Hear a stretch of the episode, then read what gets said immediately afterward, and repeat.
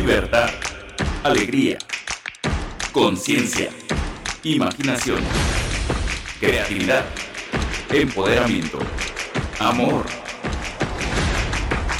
Esto es Amar Abierto con Lidia Pérez.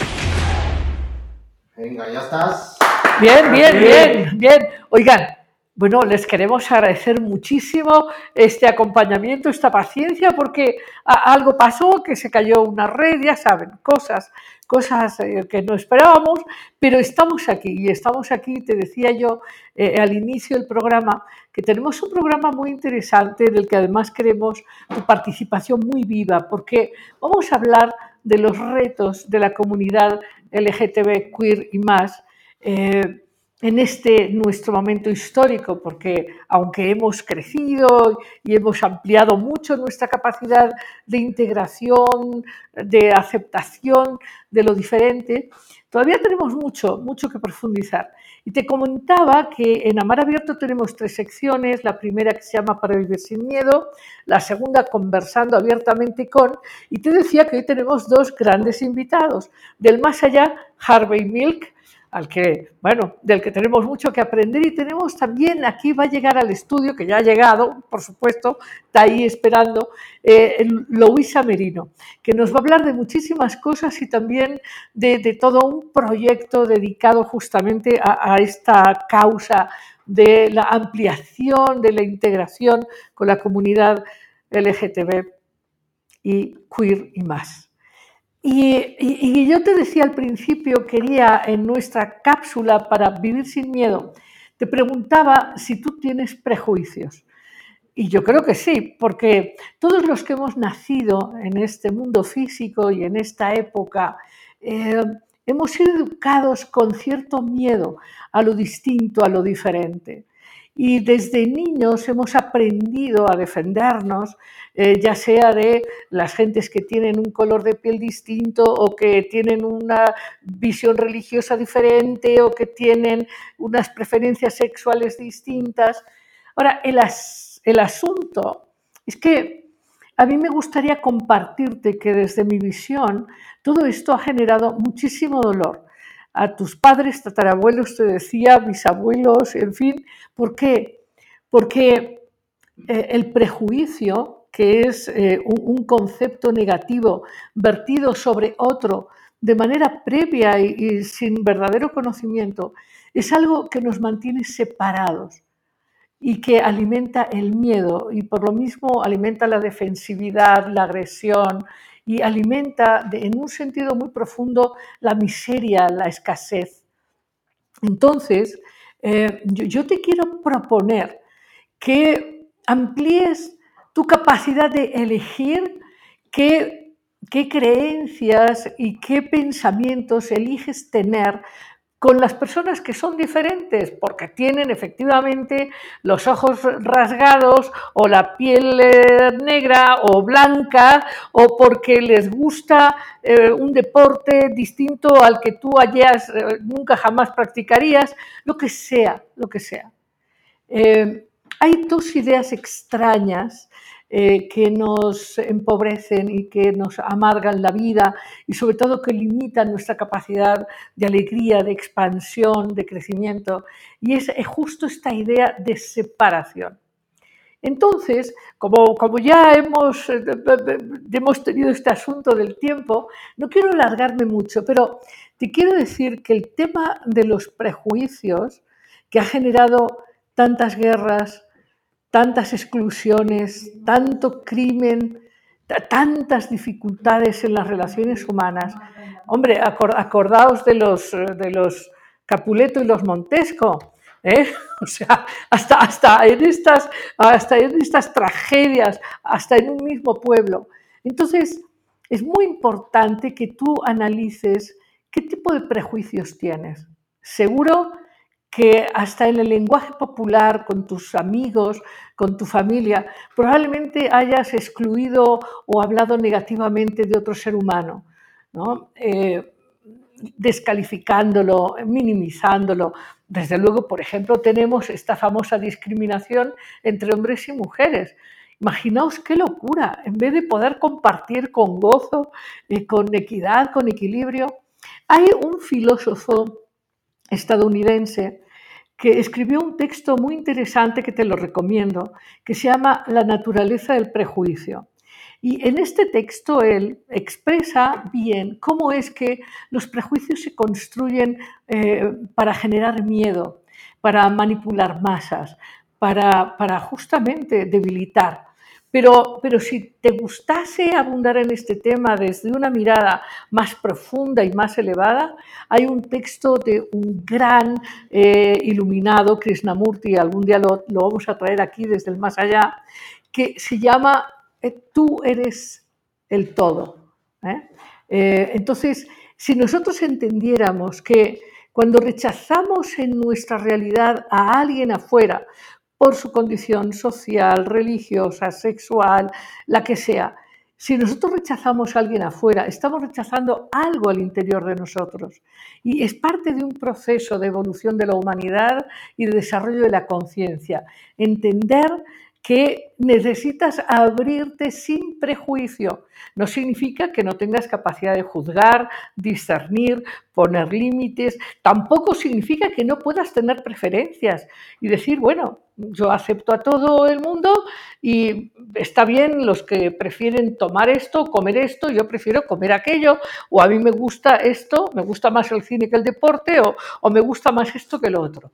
Es decir, que vivir sin prejuicios, con respeto y con equidad, no, no significa eh, que no puedas tener tus preferencias y que no puedas tener tu libertad. Significa que desarrollas la capacidad de respetar y comprender eh, que tú eres el mundo.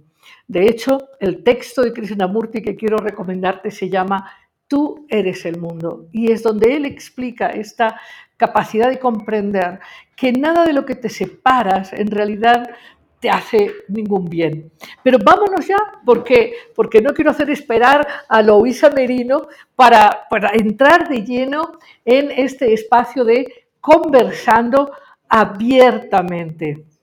Luisa Merino nos tiene que contar muchas cosas porque ella ha hecho varios videos eh, centrados justamente en comprender estos temas de género, esta dificultad que los seres humanos tenemos para comprender que no todo el mundo siente, piensa y elige lo mismo.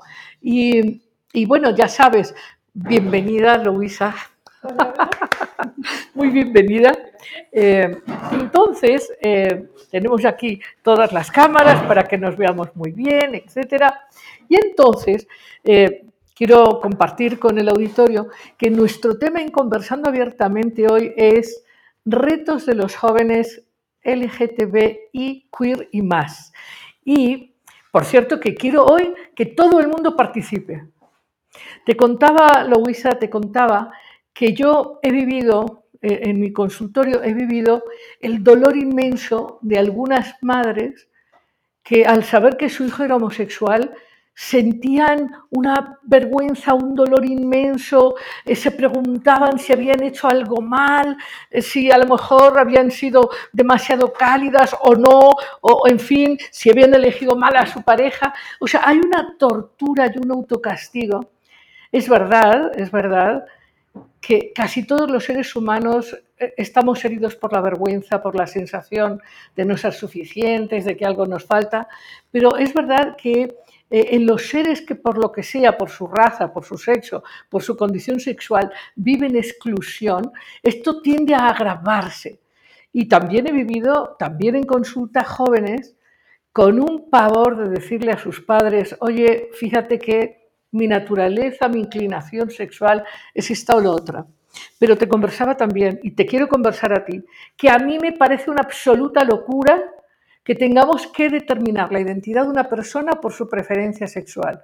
Yo creo que la identidad de un ser humano está dada por, por, por quién es, por su luz, por su fuerza. Y claro, elegirá una opción sexual, pero también una forma de comer, un lugar para viajar. Es decir, me parece que el peso que le hemos dado a la sexualidad en un sentido negativo nos ha hecho muchísimo daño. Pero es tu voz, es tu palabra, Luisa. Yo voy a decir poco más. A ver qué nos cuentan ellos sobre si conocen gente que ha sufrido, qué piensan de este prejuicio tan enorme. bueno, y una cosa que decías, Lidia, ahorita dijiste algo como, eh, ¿por qué vamos a definir a alguien por, su, por lo que elige, a quién elige más? La- el tema es que, o sea, si te pregunto a ti, ¿cuándo decidiste tú ser hetero? Pues no lo decidiste, ¿no? Y para, o sea, para mí, igual la comunidad LGBT, pues no lo decidimos, ¿no? O sea, es- de pronto alguien, cuando eres más chico, alguien te gusta o te encuentras en una identidad de género diferente a la que te, te- te asignaron al nacer, o sea, ¿no? Entonces eso ni siquiera se elige, es Sí, sí, claro, pero ya ves tú que ahora hay mucha discusión con que si hay eh, inclinación a los niños, porque se les explica antes de tiempo, en fin, que se ponen de moda corrientes de experiencias sexuales, qué sé yo, ¿no? Pero a lo que voy, yo no sé si las personas, o tú estaréis de acuerdo, pero cua- cuando tú dices, buenas tardes, yo soy Lidia, o yo soy Louisa, o yo soy Juan, eh, lo valioso de una persona es todo lo que la persona es, no solo cómo vive su sexualidad.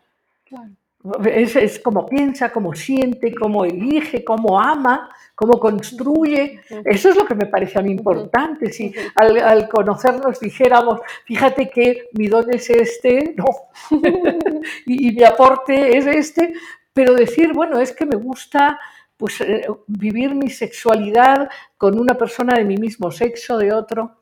Pero bueno, de entrada, Louisa, te quiero pedir que mm, profundicemos un poquitito en LGTB y queer y más. Porque quizás a lo mejor a alguien le interesa entender un poquito más esto, porque así puesto de golpe suena un poco complejo, ¿no? Cuéntanos. Pues, pues mira, o sea, para empezar hay muchos, eh, hay muchas maneras de, de definir a la comunidad, hay muchas eh, siglas, bueno, eh, sí, em, se cambian mucho, se agregan, no me las sé todas, pero bueno, es, la comunidad es lésbica, gay, bisexual, transexual.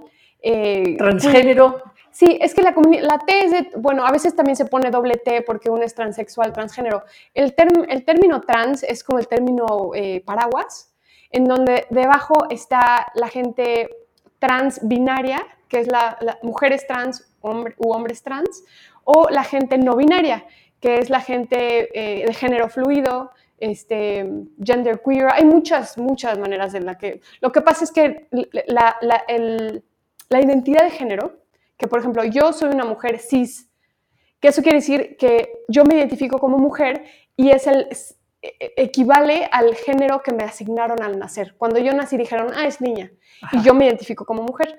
Por eso soy cisgénero, tú eres cisgénero. Hay gente que no es cisgénero, que es trans, que no se identifica con el género que le asignaron Así al es, nacer. claro, Pero dentro de eso hay gente binaria y no binaria. Entonces, bueno, esa es la A ver, no, espera, espera. Más despacio.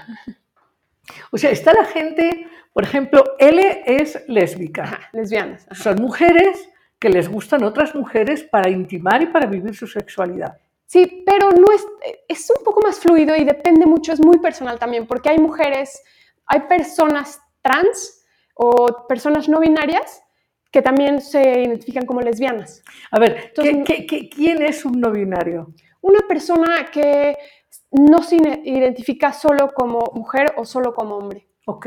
Es, la, la identidad de género es un espectro y entonces es o fluye o, eh, o es, o, o no es no binaria. Sí, eh, como que también es muy personal eso, ¿eh? Tampoco es que- Claro, claro, pero, pero como es una identificación social que aparece en los medios de comunicación, en las conversaciones, sería interesante saber qué decimos cuando decimos no binario o fluido. Porque entiendo que un no binario es alguien que dice, a mí, a mí no me etiquetes como mujer o como hombre, yo soy un ser humano, ¿no? Sí, o que es que depende mucho, porque también puede ser no binario y, género fluido, y eso es que, a veces se, se identifica más como algo más masculino o a veces algo más femenino, como que fluye, pero de veras que depende mucho la persona, o sea, no es algo que se pueda catalogar y ya así es.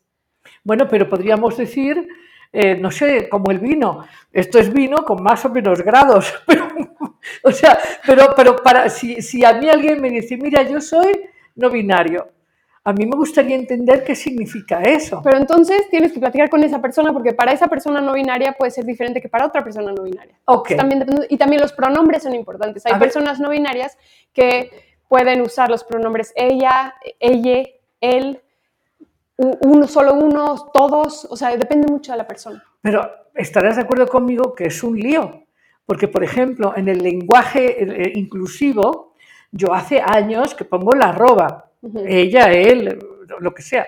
Pero ya ves tú que se puso, eh, en un rato se puso de moda escribir el leye. Ujú.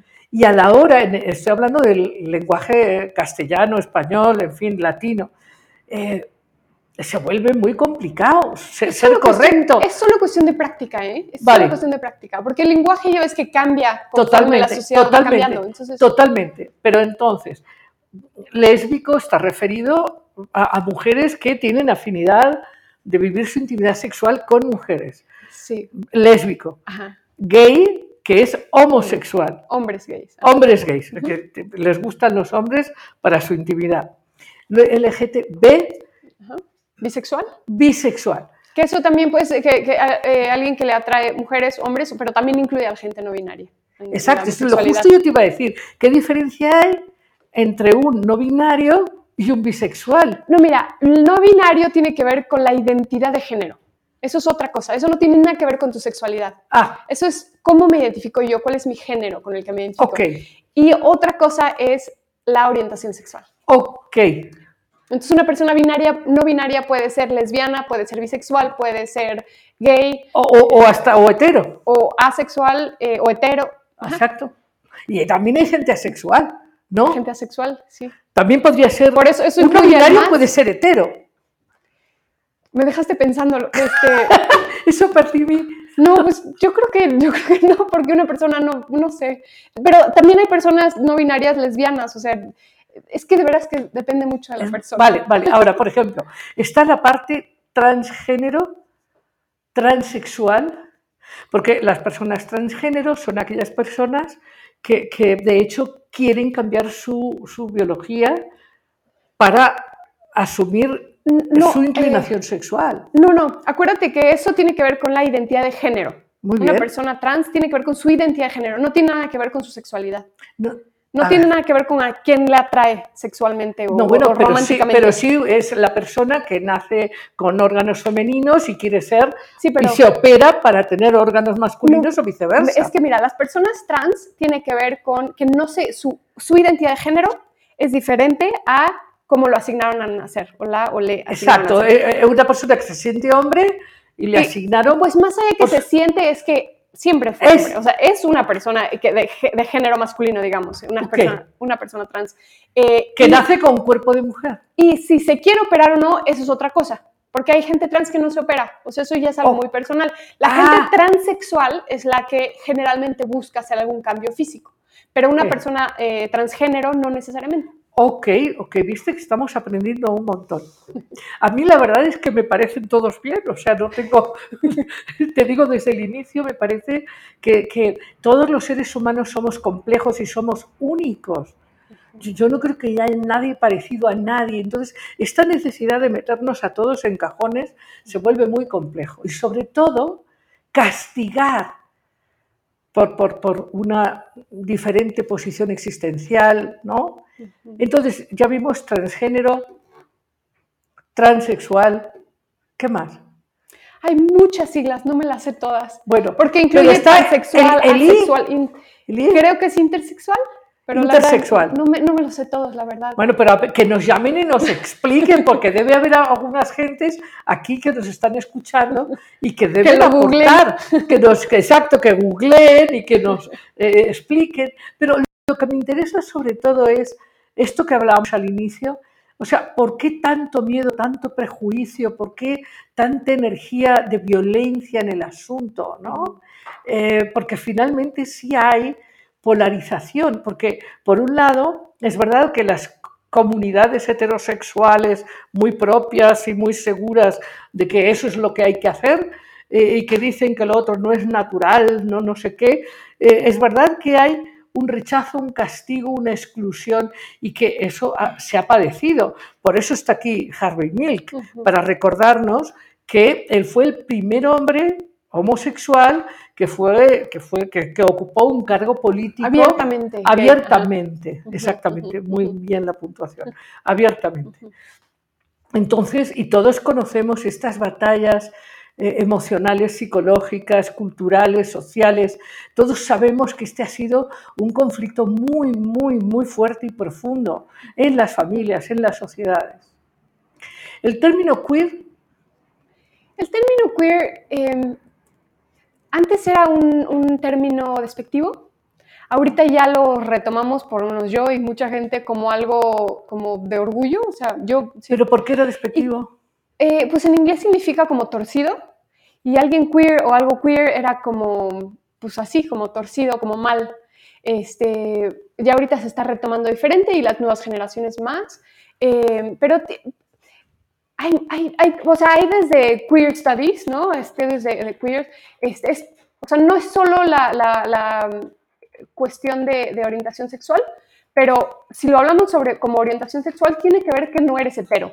O sea, pero algunas otras personas lo usan diferente, o sea, te digo, es muy personal, pero yo lo uso como alguien que no es hetero, ahora, queer. Ahora, por ejemplo, ¿tú piensas que la comunidad, esta comunidad LGTB, trans, queer, todo, esta comunidad que podríamos decir se ha salido del marco em, generalizado, digamos, consensual, ¿esta comunidad acepta a los heteros o está enojado también con los heteros?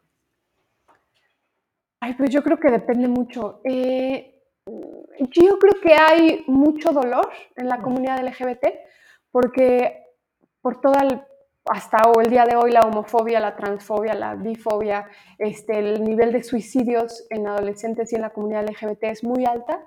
Entonces yo creo que hay mucho dolor. Eh, en general, por ejemplo, yo pienso en mi ambiente queer y no, no veo así como que estamos peleados con la gente pero no. pero, pero sí me imagino que hay gente, eh, pero yo creo que es más que está, la comunidad está muy lastimada. este, Pero no creo que haya particularmente así un grandísimo rechazo, o sea, no se equipara con la con al otro lado, ¿no? Ok, ok. Pero digamos que sí hay como, diríamos como tú dices, hay un dolor eh, y, y bueno, y hay una mirada sobre esta exclusión o esta, este enjuiciamiento que se ha vivido por décadas. ¿no? Ahora, yo, yo, sé que tú, bueno, contemplas esto desde maneras muy profundas y, y, y, es que hay que cambiar el concepto de lo bueno y lo malo, esta mirada polarizada, no importa quién la tenga, si los heteros o los otros o los LGTB, esta, esta mirada de esto está bien, esto está mal. Yo creo que esta polarización y esta necesidad de enjuiciar, castigar, excluir, es una cosa que nos está haciendo daño como humanidad. Sí, sí. Y yo creo que también hay que tomar en cuenta que el mundo funciona, eh, es un mundo machista, chauvinista y heteronormativo. O sea, entonces al final la gente hetero sí tiene ciertos privilegios y, la y los hombres tienen ciertos privilegios y los hombres blancos tienen ciertos, ¿no? O sea, entonces hay que partir también de ahí porque no es nada más a todo mundo decirle deja de enjuiciar, como que se vuelve más complejo, ¿no? El asunto, este, y como que tener esa sensibilidad de, de los grupos menos privilegiados, ¿no? Y eso aplica a todo, al clasismo, al racismo, o sea... Totalmente a las minorías latinas en Estados Unidos, tratadas como menos valiosas, ¿no? Entonces, tú dices algo interesante que me gustaría profundizar y también que participen aquí todos nuestros eh, amigos, amigas de Amar Abierto. Ya me dirás qué te parece lo de Amar Abierto, porque además es muy sincrónico con tu aventura. Entonces ya, ya la vamos a contar, ya la vamos a contar. Pero, pero descríbenos tu mirada, por favor, sin limitación, sobre qué es un mundo machista, chauvinista, que, impone eh, normas. Eh, cuéntanos sobre esta mirada que tú tienes, por favor, lo más extensa que puedas. Uf, ¿por dónde empezar? Este, es curioso porque me he encontrado con hombres que me dicen que no, que ya no hay machismo en el mundo. El tema es que, pues, entendiblemente para los hombres es más fácil pensar que ya no hay machismo, que ya no hay chauvinismo. Este, existe todavía, por ejemplo, entre muchos ejemplos, el, el, gap eh, salarial, el, Sí, la, claro, la la, brecha la brecha salarial, salarial es evidente en todos los países del mundo, en incluso mundo. incluso en los países nórdicos, que tú esperarías que no, hay un gap como del veintitantos por ciento y del. 14 por ciento. En Finlandia y en Noruega. sí, Que esto está de locos. sí. Y entonces, este tipo de cosas son súper obvias, ¿no? Pero, pero también existen los, entonces, por ejemplos como eso hay muchos, pero también existen los micromachismos, este, como cuando yo, cuando yo era adolescente me acuerdo mucho escuchar a amigos así de, este, bueno, desde el no seas puto hasta, bueno, no sé si pueden Sí, decir, sí, pero, claro, claro. Este, hasta manejas como niña, un hombre diciéndole a otro hombre, ¿no? Sí, no seas niña. no seas niña. Todas esas cosas es de que yo hasta el día de hoy las escucho. Y yo me acuerdo que de adolescente todo se me hacía así por dentro. Este, ese tipo de cosas que la gente no se da cuenta. y Claro, están, final- están tan aceptadas, tan y naturalizadas. por todos, aparte. Eh, ay, híjole, es que hay tantos ejemplos. Este, todos los espectaculares que hay en la Ciudad de México y en todo, en todo el mundo, que son nalgas y chichis por todos lados, una sexualización de la mujer, una eh, Objetivación de la mujer. obje- La sí, mujer como objeto como sexual, objeto. también inf- infantilización, mucho el tema de que a las adu- mujeres adultas nos, nos dicen niñas, ¿no? A mí cuando me, alguien me dice niña, le digo, dejé de ser niña hace muchos años, tengo 40 años. Ay, bueno, no, pero es que no lo decía así. Yo sé, pero ya no soy niña. O sea, por- porque a un hombre no le dices un niño, niñito, no lo tratas así, ¿no? Así es, claro. Tantas cosas así, hay miles de ejemplos, ¿no? Pero que yo lo que siento, Lidia, es que el tema, y como yo lo he vivido, es que es un, es un trabajo personal, digo, yo, así yo lo he vivido, ¿no? Y de desaprender. A mí, Luisa, me toca desaprender todo lo que... Todo el, marco, que- todo el marco consensual de lo que se espera de ti, de Exacto. cómo debes aceptar, que te digan, a ver, reinita, Sí, sí, ¿no? Sí. Reinita. sí, sí, sí, sí. Este, nena, bebé, así. Sí. Bueno, Sí. a mí no me gusta, pero... Sí, pero por ejemplo, digamos, eh, hace nada en un programa tuvimos eh, con Teresa Baró, eh, que habla de- del empoderamiento de las mujeres en el medio profesional, y, y ponía eh, el ejemplo de la directora de marketing en un corporativo, en una reunión con hombres, y que, y que le llamaban así, aquí está nuestra princesa del marketing, ¿no? Mm. O sea, una ejecutiva con un proceso personal importantísimo. Sí, es una forma de Eh, está, desvalorizar. claro, claro, de disminuir, descalificar. Aquí nuestra nena del marketing. Bueno, Sí. Espérame tantito, ¿no? Y es que aparte dentro de este, este sistema de vivir eh, en el que todos crecimos es al hombre se le valora por eh, cuánto genera, cuánto provee y, y su fortaleza, muchas veces su fortaleza física, ¿no? Y a la mujer por ser bonita y por, este, por ser buena persona, linda, Complaciente. complaciente, ¿no? Híjole, qué daño nos hace a todos, ¿no? O sea, ¿por qué alguien va a valorarse, los hombres por, por cuánto generan y las mujeres por cómo se ven? ¿Eso qué más da? ¿No? Al final todos queremos ser productivos de alguna manera u otra, aunque alguien no reciba un salario. De alguna manera la productividad es maravillosa para todo el mundo. Y el cómo se ve una mujer, así nació, ¿qué más? O sea, eso, el valor de una persona, ¿no? ¿no? O sea, entonces, pues al final el machismo que vivimos todos y el chauvinismo. pues, Aquí está la vaquita Inés, que es, ya sabes, muy sabia. Nos habían pedido que querían que volviese aquí la vaquita Inés, pues aquí está la vaquita Inés de nuevo, que es muy contempladora y dice, tenéis razón, tenéis razón. Entonces, eh, ahora, el tema, el tema tiene que ver también con, con la necesidad que tenemos todos de evolucionar y de integrarnos y comprender de dónde nace el dolor que podríamos evitarnos, ¿no? Porque, por ejemplo, las guerras raciales son verdaderamente una locura, ¿no? Y, no hace tantas décadas eh, que, que vivimos la Segunda Guerra Mundial, en donde, de hecho, por ejemplo, Gordon Allport eh, trabajó mucho con los, los profesionales en las ciencias mm, que venían de Europa de la Segunda Guerra Mundial, y él, él in- él investigó esto, esto que llamamos el prejuicio eh, en, en términos de ideologías, en términos de raza, porque, por ejemplo, no es lo mismo eh, excluir o quemar en, unos hornos a los judíos porque son judíos o, porque tienen un culto religioso distinto, ¿no?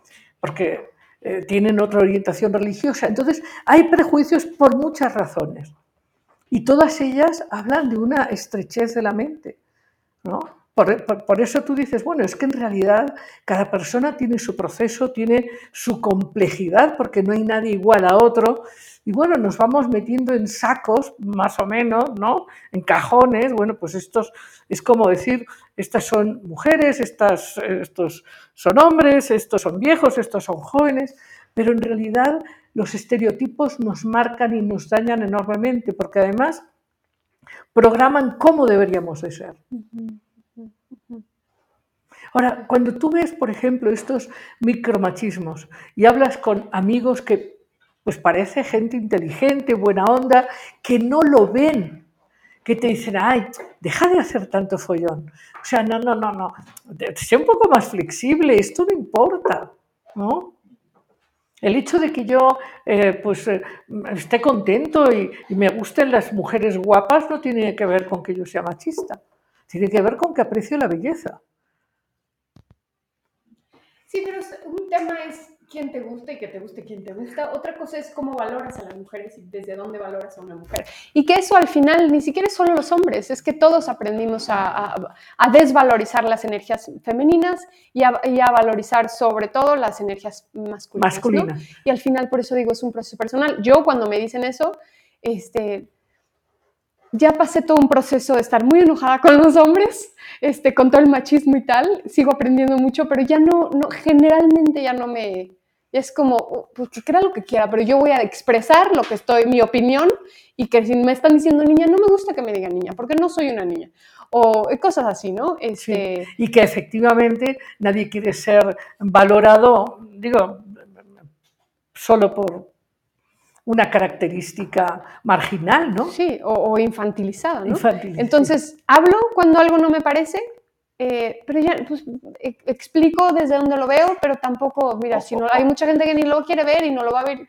Bueno, y aquí hay, bueno, si todos pudiéramos hablar al mismo tiempo, yo creo que ahora mismo hay muchas participaciones, ¿no? Eh, por ejemplo, yo ya he visto en, los, en la prensa del día de hoy que en Polanco, ya ves que este es el mes del orgullo gay o del orgullo LGTB, queer, ya sabes, todo. Entonces, eh, parece que en Polanco, por ejemplo, ponían, iluminaban con los colores, que aquí te tengo yo que decir algo. Resulta que a mí siempre me ha encantado el color. Me fascinan los colores. Y, y me gusta el arco iris. Y entonces, pues un día fui a Estados Unidos, me compré un anillo de muchos colores y entonces me encontré con unas personas y me dijeron, oye, no sabíamos que era. Digo, no, a mí me gusta el arco iris, no me lo quiten. no, o sea, pero bueno, volviendo al tema de los colores, que ponían los colores del arco iris en Polanco y que este año no. Y entonces están diciendo que como el gobierno es eh, pro derechas, que por eso no, y hay toda esta cosa política. O sea, estamos todavía muy lentos. Estamos todavía muy lentos. Estamos muy lentos en integrar, ¿no? Sí. Ahora, también es verdad que se podría decir, bueno, pero entonces necesitamos un día del orgullo hetero. Es que eh, eso es no tomar en cuenta que la gente, que, que vivimos en un mundo he- heteronormativo, o sea, la, la heterosexualidad no necesita un mes del orgullo porque, Ok. o sea, Porque el- no hay nada que reivindicar, porque ese poder ya lo tienen. No, y aparte, el, el mes del orgullo nació porque nació por un día que en Estados Unidos, en un eh, bar que se llama Stonewall, eh, a- la policía entraba, era un bar gay, trans, tal. La policía entraba y los golpeaba, golpeaba a la gente que estaba ahí. Entonces, hasta que un día se hartaron y salieron, y empezó gracias a mujeres trans que salieron a la calle a protestar y se armó una revuelta. Por eso es la marcha gay todos los años en todo el mundo, nació de eso, nació como una revuelta y decir, no más, no tienen por qué eh, eh, matarnos, golpearnos, llevarnos a la cárcel y todo eso. Ahora se hace más como una celebración, como un aquí estamos. Digo, y esto la gente de la comunidad LGBT, a muchos no les parece, a muchos sí, a mí me encanta, este, o sea, a mí se me hace importante, este, y es justo para decir aquí estamos y también eh, como normalizar que aquí estamos, porque estamos en todas las familias, en todo el mundo. Bueno, y, y si alguien te dijera, bueno, tú dices que eh, vivimos en un mundo hetero- heteronormativo y que los hombres sí tienen más poder y no hay más que ver pues todas las instituciones que manejan el poder mundial, el, el Foro Económico Mundial, las cumbres eh, de presidentes, no hay más que ver que aquí, por lo menos de forma. Y si alguien te dijera, oye, pero es que lo que tú no sabes es los, los, los lobbies gays que hay en algunas secretarías de Estado y en algunos lugares en el mundo. ¿Tú qué dirías? Porque dicen por ahí que hay lobbies gay que no son muy explícitos, pero que tienen un poder inmenso. Sí, pero aún, aún así, eh, no, no, o sea, no tiene mucha visibilidad y en los puestos generalmente son hombres. Y si, o sea, no es una cuestión todavía que está, que, que- que ya no importa. Que, Así es, tú, que ¿no? integrada, integrada. integrada. No es todavía. Entonces yo por eso yo siento que sí es importante la gente que está lista a salir del closet, normalizarlo, hablar de eso. Yo cuando yo era adolescente, yo no conocía a nadie, a ninguna mujer lesbiana, bisexual, trans, hombres gays. Y cómo me hubiera gustado haber visto a una mujer en donde me pudiera representar, porque yo no entendía nada de por qué me vivía yo tan diferente. Y me tardé mucho tiempo en, digo, no muchísimo, pero y justo, creo que por lo menos ahorita en las generaciones nuevas hay un poquito más de visibilidad que ayuda mucho, justo para normalizarlo, porque es, ah, nada más es esto diferente que tengo, no es gran cosa tampoco. Yo, yo hablando con, con chavos jóvenes de 18, 20, lo tienen, más bien ellos están, como yo, extrañados de que haya tanto tema con ese, con ese tema. Ellos aceptan perfecto si este es trans, si este es lésbico, si este es gay. si- Esto es un tema que yo creo que en 20 años va a dejar de ser un problema, pero nos están mm, compartiendo pensamientos y participaciones. Sí, buenas noches. Por ejemplo, Julia Filis dice, para mí lo importante y determinante en nuestras vidas es el amor y la espiritualidad.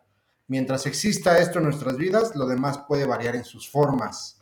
Nos preguntan eh, aquí, Edgar, ¿consideran que el enjuiciamiento hacia la comunidad se hace más visible al revictimizar a la misma comunidad? No te escucho bien. ¿Consideran que el enjuiciamiento hacia la comunidad se hace más visible al revictimizar a la misma comunidad eh, LGTB y más? Humberto García dice, buenas noches, es un tema muy mediático e inclusive polémico, ya que el rechazo a toda la comunidad es una conducta de calificarlos inferiores e inclusive de racismo por su preferencia. Hay que aprender a vivir con lo que hay en el mundo y adaptarse, dicen aquí. Eh, Daniela García, es el mes del orgullo, también una oportunidad para visibiliz- visibilizar esta situación de la discriminación. Además de ser una violación de sus derechos, limita el desarrollo y aprovechamiento del talento de las personas. Las per- personas heterosexuales piensan que solo existe esa identidad sexual. Y además, las, eh, las demás identidades las ven como algo anormal. Deberían avanzar con sus ideas y respetar a todos los que nos a todos, porque no todos tendrán la misma identidad por algo que somos diferentes y eso nos define. ¿Consideran que las generaciones más modernas han integrado a, a la comunidad, a la, a, a- a la LGTBI más Q o algo así? Muy Y, bien. Este, una- un comentario más. Me hacía falta escuchar de ustedes este tema. A mí me costó muchos años entender y reconocer mi identidad sexual. Y esta falta de autoaceptación y comprensión me limitaba mucho en mi vida. Muchas gracias. Soy lesbiana. Nuevamente, muchas gracias. Entonces, la, la primera, ¿podrías contestar? Yo no me acuerdo cuál es la primera, pero muchas. Sí, eso nos pasa, que son muchas. Bueno, Ah, no, la primera decía que, que lo importante es la capacidad de amar y la espiritualidad creciente y que tenemos que entender, esto es lo que decía Julia, ¿no? Que, que- que, bueno, que, que las personas tienen una expresión corporal distinta y una expresión afectiva distinta y talentos distintos. Y, bueno, todos creo que han abundado en esto mismo, ¿no? Ahora, sí es verdad, esto lo hemos hablado, sí es verdad que aunque muchos pensemos que esto es verdaderamente un- una carencia en todos los sentidos para el avance de la humanidad, el racismo, ¿no? El racismo eh, digamos, religioso, étnico, lo que sea, ¿no? Y este de la, frente a la comunidad LGTB eh, y más, ¿no? Eh, yo, creo que es una locura porque genera mucho dolor, por lo, como nos acaba de hablar uno de nuestros amigos, es, es un, una pérdida de, energía, de expresión muy grande, mucho dolor. Y eso me, me, hace pensar en otra de las preguntas, hablaban sobre que si la victimización hacia la comunidad no hace más grande el prejuicio. Es que hay que entender una cosa, bueno, o pensar en, sobre una cosa. Yo, por ejemplo, con este tema del, del racismo en Estados Unidos, que mucha gente decía, no, es que este, el, el, Black Lives Matter, ¿no? Las, las, vidas negras importan. Y que mucha gente blanca, privilegiada en Estados Unidos, decía, no, no, es que todas las vidas importan. Sí, sí, todas las vidas importan, pero hay que tomar el contexto. No podemos nada más brincarnos las de, este, décadas y décadas y décadas y años y años de dolor que ha pasado la raza negra en Estados Unidos, las cosas tan tremendas que han vivido, no te la puedes nada más saltar y decir, sí, sí, todos. No, no, hay que, hay que irnos hasta este problema y verlo, ¿no? O sea, hay que saber. Sí, hay, sí, hay que reconocer y admitir cómo es que hemos permitido eso sí. y hacer un cambio interior. Exacto. O sea, y, no solamente y, decir, ay, sí, ya, ya, ya, todo, no pasa nada. Es no pasa nada, como, todos sí valemos. Es, es como sí. tú llegas a una casa, rompes la vajilla, sí. este, rompes los cristales, los muebles, y luego dices, ay, perdón, perdón, me equivoqué, ahí, ahí sí. muere, ya somos amigos, no. Sí, exacto. Entonces hay, hay, que... hay, que... asumir la responsabilidad del sí. impacto sí. destructivo aún en el pensamiento, porque tú sabes que los pensamientos importan. Entonces, cada uno de nosotros tiene que analizar qué pensamientos desde la propia vergüenza uno tiene para sentirse más y mejor, qué pensamientos uno tiene de exclusión, ¿no? Y también no solo pensamientos, sino actitudes. actitudes. y también cosas con las que crecimos, que hay que justo desaprender. Entonces, eso llevado al tema negro, ¿no? Al racismo en Estados Unidos, que es muy diferente al clasismo en México, que en México es tremendo, pero como que no se habla, ¿no? Pero bueno, en, en cuanto, llevado a la comunidad LGBT, pasa un poco lo mismo, o sea, tenemos que hablar de eso y la gente, por eso empezó por una lucha, porque la gente, o sea, se han hecho una cantidad de barbaridades, entonces no es como decir, ay, pobre de mí, soy lesbiana, entonces me veo muy mal y ya. O sea, ese no es mi... mi, mi, mi eh, Propuesta ni Sí, exacto, exacto, exacto. Eh, es, hay que hablar del tema y hay que... En mi vida personal no tengo grandes cosas sobre... O sea, yo fui muy privilegiada al crecer en una familia muy abierta. Este, o sea, tomaron su tiempo de ajuste, pero este, muy abierta, mi comunidad muy abierta. O sea, eso no... Amigos y todo, ¿no?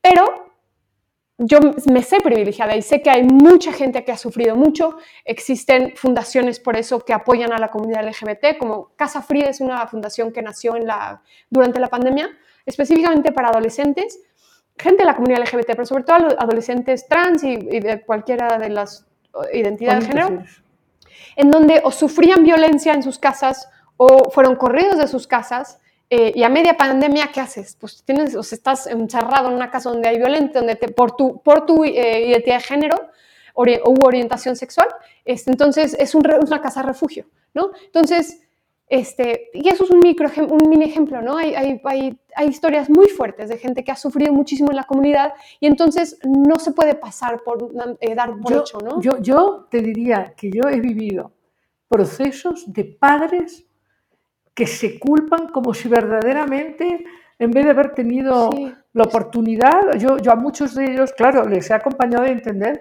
que probablemente su hijo, que no es hetero, es alguien que está haciendo mapas nuevos para que la humanidad aprenda a integrar lo esencial y lo verdaderamente valioso. ¿no? Pero sí, yo, yo, yo tengo conciencia real de que ha habido muchísimo dolor en muchísimas, bueno, yo te diría que en casi todas sí, las familias. Sí, sí, hay mucho dolor. Entonces, pues es importante da darle luz para poder sanarlo. ¿no? Por ejemplo, en el caso nuestro, podemos identificar qué pasa cuando un latino es maltratado en Estados Unidos simplemente por ser mexicano. -huh. La comunidad mexicana ya trabaja yo he platicado muchísimo con taxistas que vivían allá o gente que se va de mojada. Tra son súper trabajadores, súper trabajadores y viven como una categoría mm, de, de menos, ¿no? Importancia como valor de ser humano. es, es, es tremendo, es Claro, doloroso. Ahora, tú decías, ahora en México, claro que hay clasismo. Durísimo. el Es clasismo fuerte. Ujú. De esto yo hace muchos años, en el programa Lidiando el Futuro y la Nueva Conciencia, que, se emitió durante más de 25 años en Radio Red Diario, hicimos varios programas sobre racismo.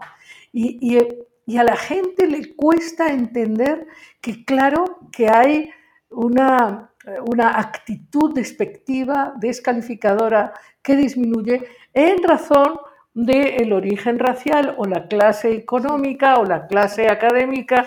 Hay mucha, mucha Y discriminación. que al final, eh, alguien que tenga una educación es donde le tocó nacer. Así es. ¿Por qué va a valer menos, no? Y eso es algo que tenemos inculcado y cómo funciona México desde el- las frases como usar la palabra naco, el que naco, eso es una cosa despectiva, tremenda, clasista, alguien bien, una, pers- una gen- la gente bien, eso, viene, eso es un, viene totalmente del clasismo, pero está tan, tan arraigado que justo es otra cosa que tenemos que desaprender y, y ver, cacharnos cuando lo hacemos, ¿no? Y, y aportar a dejar de hacerlo, porque es tremendo.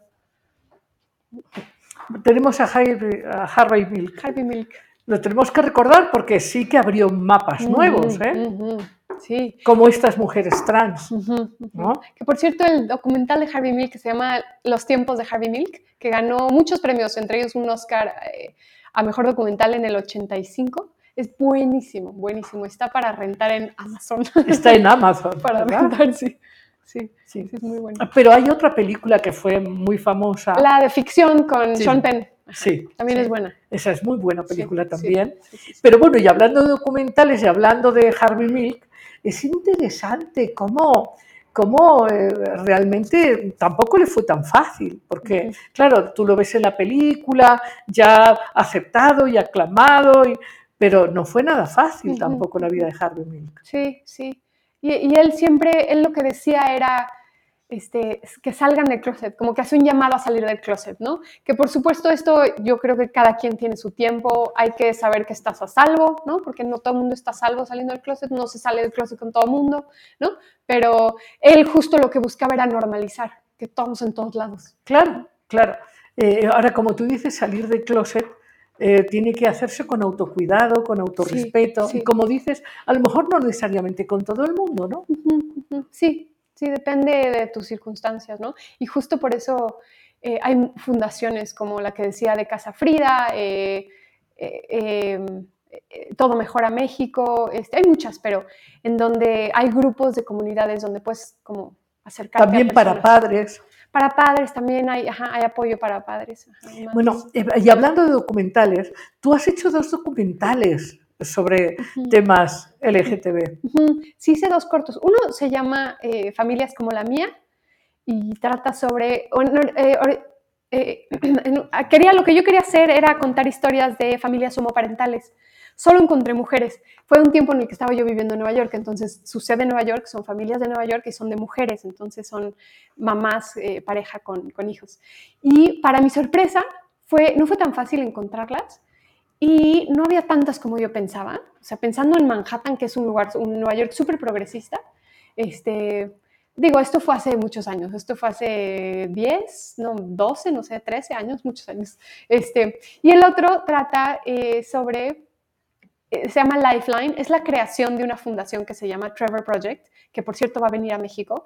Es una fundación a la que, la que le tengo mucho cariño, que nació justo por una historia eh, que fue, eh, fue uno de mis profesores, el, el- escritor y, el de la peli. Es un, eh, bueno, se basa, Trevor fue una película de ficción que ganó un Oscar y cuando la compra HBO dijeron, ok, es la historia de un chavo gay que trató de suicidarse porque vivía unas cosas tremendas, no, se acaba suicidando, pero tiene, es muy linda la película, muy, es un corto que se llama Trevor. Bueno, gana el Oscar, HBO la compra y dicen, ok, vamos a buscar una línea de apoyo para ponerla en HBO al final, por si algún adolescente se identifica, ¿no? Y tiene estas, va a, poner- va a pasar estas crisis. Pues no había nada de ayuda.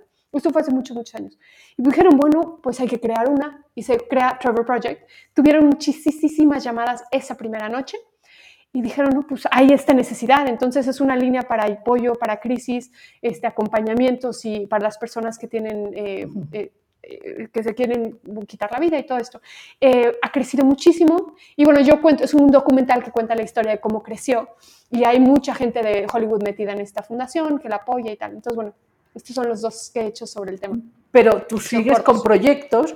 Ahora tienes un proyecto que es nadar, ¿verdad? Cuéntanos, por favor. sí, nadar el Canal de la Mancha, porque soy nadadora de aguas abiertas. Y voy a, ahorita eh, estoy como haciendo nados más largos, ahorita me voy a la Mancha a hacerlo en relevos. Este va a ser como mi primer acercamiento a la Mancha, pero esto va a ser en agosto, en unos meses. Pero a partir del próximo año voy a hacer todo un recorrido como de preparación a la Mancha, que se necesitan, bueno, para inscribirte hay lugar hasta dentro de como tres años. Entonces, de aquí a allá, a esa, época- a esa fecha, este, quiero nadar eh, alrededor de Manhattan, que son como 48 kilómetros. Este, y quiero nadar, pues hay, hay varios nados que quiero hacer, todos con causa a la comunidad LGBT para, para recaudar fondos para fundaciones ¿no? que que apoyan a la hacen este comunidad. tipo de trabajo. De hecho, tú ya nadaste, tú ya hiciste de, de- a, a Isla Mujeres, Sí, ¿no? he hecho- De- lo que he hecho ahora es de Cancún a Isla Mujeres, lo he hecho muchas veces, y luego en, Cancún, en Cozumel hay otros nados, esos son 10 kilómetros, y luego en Cozumel hay unos eventos. Este, Y entonces tú ahora estás haciendo un crowdfunding para este próximo Sí. que vas a hacer en... En agosto en La Mancha, sí, es que me, eh, me invitaron un equipo a hacer en relevos en La Mancha y eran en unos meses, entonces pues me agarré un poco desprevenida, entonces estoy haciendo un crowdfunding porque son caros los nados. Claro, Y- yo he aprendido, porque tú me has contado, que, que, pues hay, hay estas, estas eh, competiciones y estos nados, en fin, requieren una organización muy fuerte y asistencias y demás, y que entonces para inscribirse hay que pagar muchísimo dinero. Y es eso y toda la preparación, y es nutriólogo, y es de los entrenamientos, y es, o sea, se van acumulando. Entonces, Muy bueno, bien. sí, para eso hice mi crowdfunding. Esta es como la primera etapa, y esta pues me voy yo en agosto. Pero a partir del próximo año lo que quiero hacer es ya empezar a ver con patrocinios, este, con, empresas que sean LGBT friendly, LGBT más friendly, este, porque voy a ser la primera. En México solo hay 13 mujeres o 12 que han nadado, mexicanas que han nadado el Canal de la Mancha en solitario, ¿no? Echárselo sola. Y ninguna lo ha hecho con causa, ningún, creo que no sé si de hombres, yo creo que tampoco, con causa para la comunidad LGBT. Entonces yo abiertamente lo voy a hacer como... como Con causa para apoyar estas como parte, de la, comunidad, como parte como, de la comunidad. como Casa Frida, ¿no? Ajá, y para apoyar a las fundaciones. Ajá. Sí. Ujú, ujú. Ahora, esta, esta, esta fundación que, que, bueno, que salió de esta película y que, y que bueno, recibe tantísimas llamadas, dices que va a venir a México a Sí, trabajar Trevor también Project está, creo que el próximo año viene a México. Sí. Para ayudar y para Sí, trabajar. como pa- lo que pasa es que tienen, por ejemplo, muchas maneras de ayudar. Tienen llamadas, tienen chats. Entonces, adolescentes desde 13 años que empiezan a tener dudas y tal, pueden escribir en el chat y así. Pero ahorita todo eso es en inglés, porque aunque pues, el chat puede ser en todo el mundo, pero tienes que hablar inglés. Entonces, la idea es que viene a México para que todo sea en español, el acceso sea en español, las llamadas de apoyo sean en español. Sí. Bueno, me, parece que es eso magnífico. Nos están diciendo más cosas aquí en, en- en el chat. No sé, a mí me gustaría también ahora que hablemos, una vez hemos planteado este tema, que hablemos, eh, si tú hablaras eh, en nombre de la comunidad, eh, ¿qué le pedirías a, a toda la gente hetero que, que probablemente sea muy inconsciente de su posición excluyente o separatista o enjuiciadora? ¿Qué, qué le pedirías? Una de las cosas que yo veo es que las palabras importan. Las por palabras ejemplo, importan. Por ejemplo, decir no seas puto, no seas marica, eh, es una cuestión que hace mucho daño y sobre todo yo pienso en, en hombres muy, eh, 13 años, 14 años, menos, más, no sé, que están descubriendo su sexualidad, que se están descubriendo gay. Este, estar escuchando eso, ay, no seas marica, no seas puto, escuchándolo como algo, como decir, este, como algo menos, ¿no? Eso hace mucho daño. Entonces las palabras importan. Este, y al final, fuera de eso, creo que creo que esto aplica a todos los seres humanos, pero estamos en todos lados. Este, y pregunta, pregunta, este, si es un poco imprudente tu pregunta, ya te dirán, pregúntale al que le tengas confianza, este, pero pues como que sí, es que estamos en todos lados y somos como todos los demás, nada más, ¿no? Este, y sabes que una cosa muy importante, la gente en general que no sabe tiende a pensar, la gente hetero, tiende a pensar, piensas en una pareja hetero y piensas en amor, y piensas en una pareja no hetero y piensas en sexo. Y, no, pues, es muy importante eso que apuntas. Sí, y tanto las parejas heteros es amor y sexo y todo lo que incluye una pareja, que es una cosa muy este, compleja. Y las parejas que no son hetero es lo mismo. Sí, claro que es sexo, pero también son miles más cosas. Por supuesto que es amor y igual de complejo, ¿no? Entonces, algo para pensar. Claro, claro. Sí, por eso yo te decía que, que centrarse en el sexo, pero igual, igual en el mundo hetero hay, mucho conflicto con el tema de la sexualidad. Vergüenza, culpa, eh, castigo, represión. Es un tema, yo creo que esto, esto, de la castración eh, y, el enjuiciamiento sobre la sexualidad creo que ha sido uno, uno de los males más grandes y venimos arrastrándolo. Y es una manera de manipulación. De control, así es. De hecho, esto también es un mecanismo de control, porque detrás del racismo, el clasismo, la exclusión, hay, eh, un, una, digamos, un forzar miedo.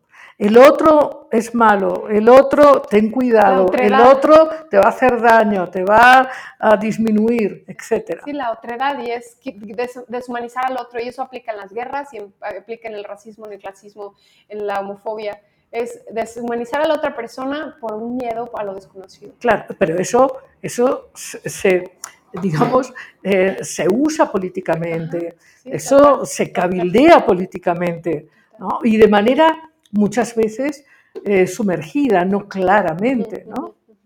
Y, yo, yo, creo que además también te voy a decir, eh, vivimos en el fondo, vivimos tan castigados con este asunto de tener que ser exitosos y tener que ser ideales y perfectos, y vivimos tan a prisa, corriendo tanto, tan desenergetizados, que, que viviendo tan a prisa no tenemos el espacio interior, el tiempo, siquiera para reflexionar en nuestras creencias y actitudes.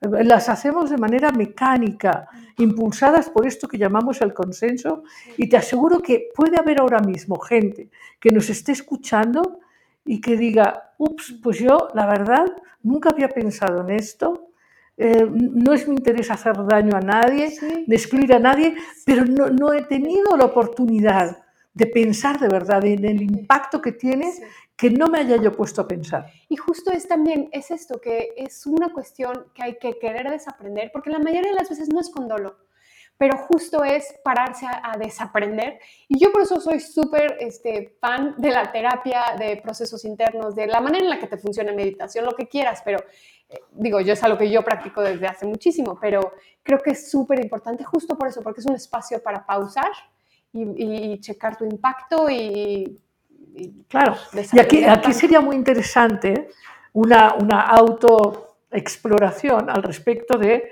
por ejemplo, casi que estoy a punto de, de, contar esto a lo mejor de manera inapropiada, pero este, todo el mundo dice, no, yo no soy racista. Sí, pero si te llega tu novia con un hombre de piel negra así, a ver cómo, cómo te vas a comportar en la cena, a ver si vas a servir sin temor o con temor o te encuentras en un elevador con un gigante que está pues, pintado con muchos eh, tatuajes. etcétera, y piercings, y, tan solo en su diferencia puedes proyectar que hay ahí algo malo. Sí, sí, ¿no? Sí, y justo es que tenemos que desaprender. Sí, adelante, adelante. Sí, hay algunos otros comentarios. Por ejemplo, dice eh, Humberto, es un tema muy polémico. Anteriormente, solo eran homosexuales, ahorita ya hay muchas variantes, pero la comunidad debe entender que son preferencias y, que y también deben de entender que hay gente en la que no puede estar de acuerdo, dice el comentario. Aquí Víctor nos comenta que es muy confuso. Mejor solo hay que fijarnos si es buena o mala persona, pues lo demás no nos debe de importar. Son dos comentarios que nos dejan aquí y seguir invitando a que participen en YouTube y en Facebook. Estamos en vivo. Una cosa sobre, sobre mm, la primera, es que no es una cuestión de opinión. A mí, si yo vengo y te digo, yo no estoy de acuerdo con que tú seas hetero, pues a ti quien te preguntó no es una cuestión de opinión. La orientación sexual y la identidad de género no es cuestión de opinión. Una opinión es si te gusta el chocolate o no te gusta. Ahí sí, pues eso es tu opinión, ¿no? Si te- tu, tu preferencia. Pero una cuestión de, de- de orientación de género y de orientación sexual no es, no estoy buscando la aprobación de nadie más, porque es quien soy y es mi orientación sexual o mi identidad de género. Entonces, no tiene nada que ver con la opinión. Por eso, eso no es una polémica, eso no es polémico, porque eso es, a mí, Claro, nadie me va a venir a claro, convencer de que claro, está bien o mal. claro, Eso pero, es soy. pero demos espacio a, esta, a este planteamiento que él nos hace. Él dice, la comunidad LGTB queer más tiene que entender que hay personas que no están de acuerdo. Vamos a ver, vamos a profundizar. Examinemos qué quiere decir eso. ¿Qué quiere decir que alguien no está de acuerdo? ¿No está de acuerdo con qué? Con que haya personas LGTB queer más, eh, que no está de acuerdo con qué? Con que haya una atención a equilibrar la exclusión que hubo. ¿Cómo lo escuchas tú? con que no, está, no están de acuerdo con que yo tenga una pareja mujer o una pareja no binaria. Pero eso es lo mismo que si esta persona tiene una pareja mujer y yo le digo, no estoy de acuerdo con que tengas una pareja mujer, bueno, y eso, o sea, eso es su vida personal. Yo, Claro. O sea, no es, no es, no, ¿quién soy yo para venir a decirle que no estoy de acuerdo con que tenga tú una pareja hombre? O sea, eso no me toca a mí, ¿sabes? A la gente hetero no le toca decidir, que, o sea, no es una pregunta como estar de acuerdo o no. Siento que no va por ahí. Claro, pero quizás sería interesante profundizar y poder acompañar la reflexión en términos de, es como si tú dijeras, no estoy de acuerdo en que existan mariposas. De hecho, nos pasa. De hecho, decimos, ay, no estoy de acuerdo con las cucarachas. No quisiera que en el mundo hubiera cucarachas o hubiera abejas que pican. Y, y yo, ¿me entiendes? O sea, digamos que los seres humanos tendemos a establecer este asunto de esto sí, esto no, ¿no? Eh, sin entender que el universo es muy complejo y que las abejas tienen una función muy importante y las cucarachas también y que a veces efectivamente, bueno, pues no, no sabemos cómo eh, crear un espacio suficiente para que todo el mundo esté bien y a gusto, ¿no? Y es que siento que, que eso, pensar así, siento que es desvalorizar, Sí, desvalorizar mi existencia y la de la comunidad LGBT. Pero Y- te, te voy a explicar. Aquí yo lo que sí creo es que, por ejemplo, una persona, una persona hetero, ¿no? Por su nacimiento, por su cultura, lo que sea, y su natural elección, o a su misión, ¿no? Eh, cuando, cuando hay eh, campañas o marchas eh, del mundo gay que, son, que a veces son como muy defensivo-agresivas, ¿no? que a veces sí que traen una carga como, como y, y que uno dice, bueno, pero, pero si yo, perdón, es un poco como esta lucha en contra de los machismos o micromachismos, que hay muchos hombres que dicen, oye, pero, pero perdóname yo, yo no he sido, habrá sido tu abuelo, tu padre o tu tatarabuelo, yo no, a mí no me carguen esa demanda porque yo no he sido. Y es que ahí el tema es que esos hombres en ese ejemplo, es que sus tatarabuelos, por supuesto, seguro fueron, y sus abuelos, pero ellos también. Lo que pasa es que no lo, no lo ven. Vivimos en un mundo donde todos tenemos algo machista y por eso hablo tanto del desaprender. Entonces, y yo, por ejemplo, esta cuestión de, las feministas, de grafitear y eso, y que se le pone tanto, tanta atención al graffiti en vez de a los feminicidios y a la sangre derramada, es una cuestión de entender por qué, desde dónde viene. Y es lo mismo con, el- con las marchas gays. Es entender el dolor que hay detrás, es entender que la primera marcha no era, fue una celebración. Fueron mujeres trans diciendo no, que no nos maten más. Estoy har- harta y no nos van a seguir matando más. Entonces, el, el decirlo eh, desde un, ay no, que no, que no marche por las calles, que no haya, ¿para qué hay marcha eh, de gay, ¿no? O, o mes Sí. del orgullo. Es no entender el dolor de dónde viene y es una no estar sensible a la comunidad porque tú no lo viviste, entiendo, no lo viviste, pero ahí ya falta una sensibilización, justo porque no lo viviste. Entonces, Claro, claro, pero aquí hay que profundizar en que el tema no es estar de acuerdo o no. El tema es si pudiéramos comprender que así como la comunidad LGTB ha sido excluida o maltratada o castigada, violentada físicamente incluso, cualquiera de la raza que sea lo ha vivido. O sea, la violencia es endémica en lo humano. Y yo creo que lo que hay que entender es que nos está faltando el respeto por la condición humana en todos los sentidos y en todos los grupos.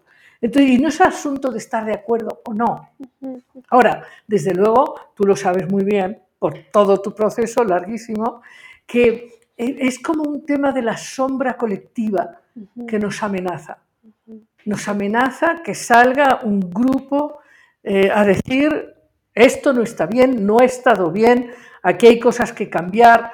Eh, eh, nos amenaza porque no- nos pone a trabajar y, y, claro, y nos, nos quita la, la, digamos, el confort de todo está Sí. bien, aquí no pasa nada, Y yo soy in- y bueno. es incómodo, claro, el cambio es incómodo. Es como cuando las mujeres en Estados Unidos salieron a decir eh, para el, para el voto, ¿no? No fue cómodo. Estaban encabronadas, pues claro que estaban encabronadas, ¿no? No eran consideradas ser humano igual que, que- que los hombres, ¿no?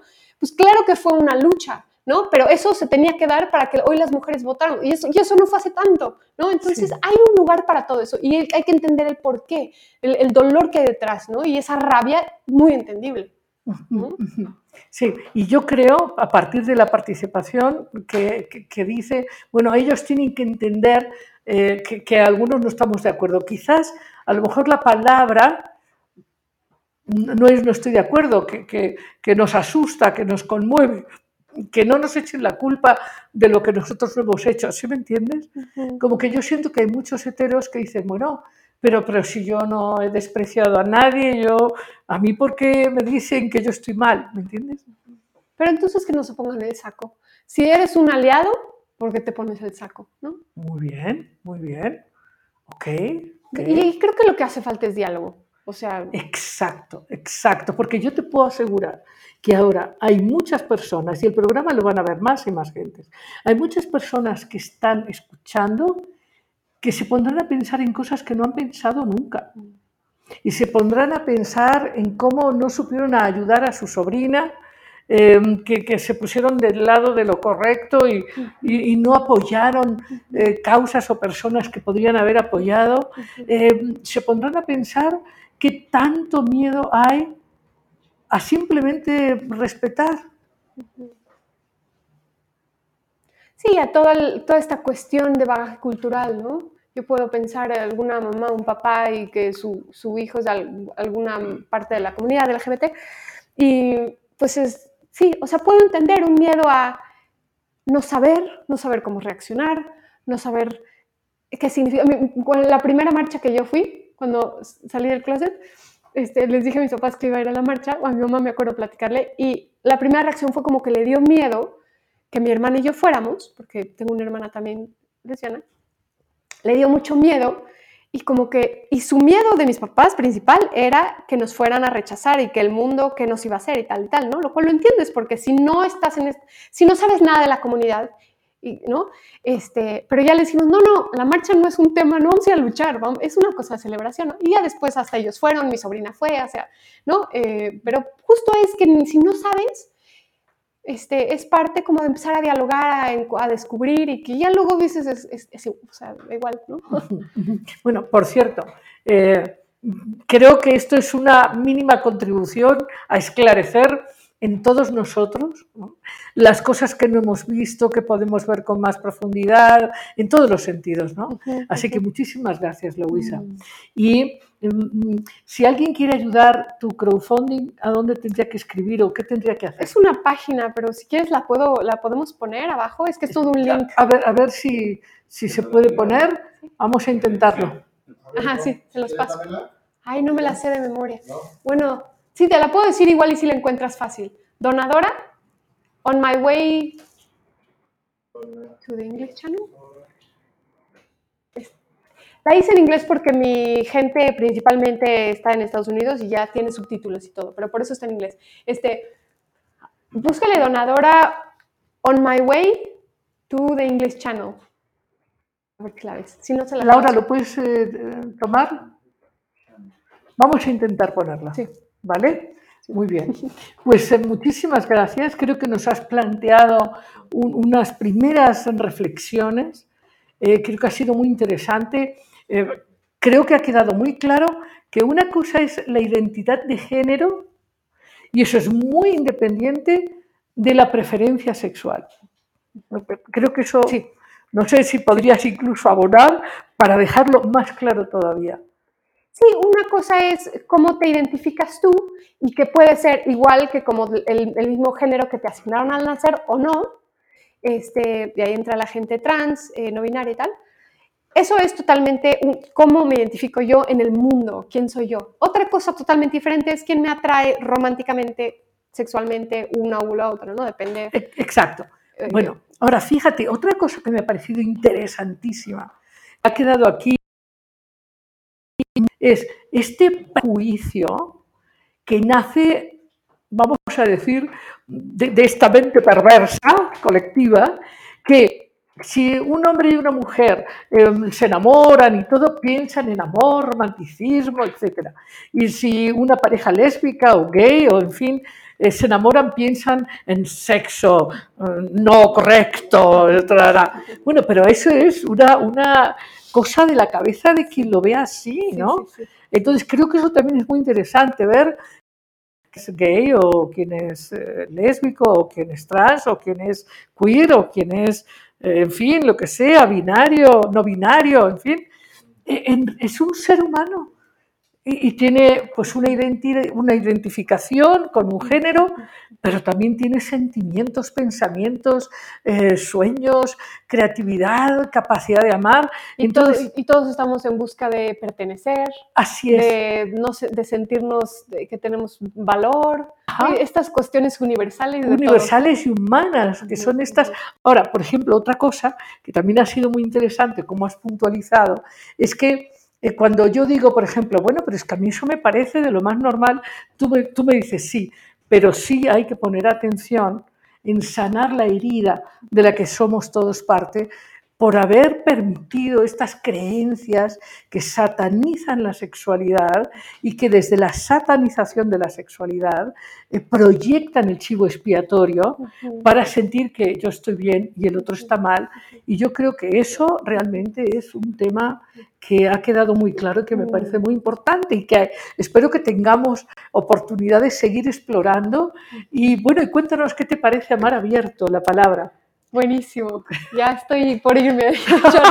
Entonces me parecía muy, muy interesante esto de que vas en, en una, en apoyo a estas fundaciones que son necesarias y que te aseguro que muchísima gente ignora la cantidad de suicidios de jóvenes que, que- que se van porque no encuentran espacio, lenguaje, comprensión, Aceptación.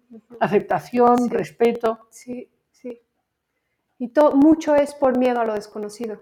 Entonces, Así es, miedo a lo desconocido, a lo diferente. de, de sus familias, de, lo, de quien, de, de quien Bueno, rechaza. pues, pues bueno, desde aquí vamos a hacer espacio para normalizar, integrar sin, y, y- y comprometernos un poquito más con integrar esa sombra que hemos rechazado y por eso no queremos hablar de eso, no queremos involucrarnos, no vaya a ser que, ¿no? No vaya a ser que se me pegue lo moreno o se me pegue lo rojo o se me pegue el no sé qué, ¿verdad?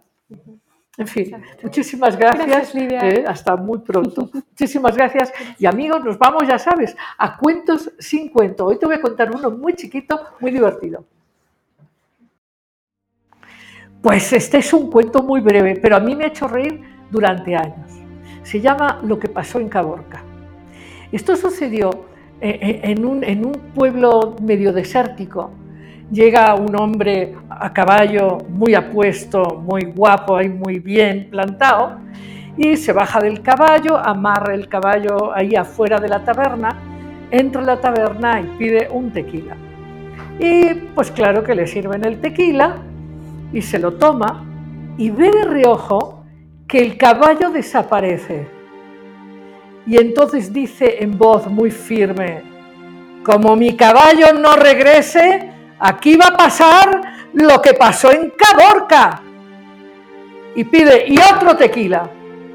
Y entonces, pues le sirven otro tequila y misteriosamente el caballo vuelve a aparecer y entonces ya se termina, paga la cuenta y el camarero le dice, oiga, no es por nada, pero usted cuénteme, ¿qué fue lo que pasó en Caborca? No, pues que en Caborca sí me lo robaron. Y colorín colorado, este cuento se ha acabado. Espero el próximo jueves con un programa muy interesante y con un espacio para ti muy grande. Hasta el próximo jueves.